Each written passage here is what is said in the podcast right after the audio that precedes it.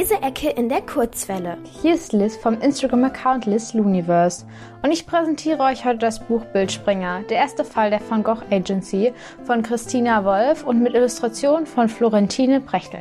Worum geht's? In dem Buch geht es um Vincent. Vincent wohnt mit seinen beiden Großvätern in einer Wohnung und hat ein heimliches Talent. Vincent kann nämlich in Bilder springen. Als er sich auf die Suche eines gestohlenen Gemäldes macht, entdeckt er etwas Bahnbrechendes. Und dann ist er plötzlich im ersten Abenteuer der Van Gogh Agency gelandet. Lieblingsstelle.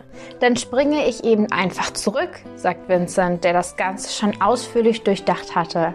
So schnell können die gar nicht reagieren. Gleich nach der Entdeckung der Durchgänge hatte Vincent sich eine Liste mit den wertvollsten vermissten Gemälden ausgedruckt und auf die Innenseite seiner Kleiderschranktür geklebt für den Fall, dass er einmal auf eins davon stoßen sollte.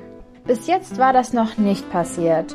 Doch er hatte ja auch noch nicht wirklich gesucht. Was gefällt mir an dem Buch? Am besten an dem Buch gefallen mir die großen und detaillierten Illustrationen, die der Geschichte ein gewisses Etwas schenken.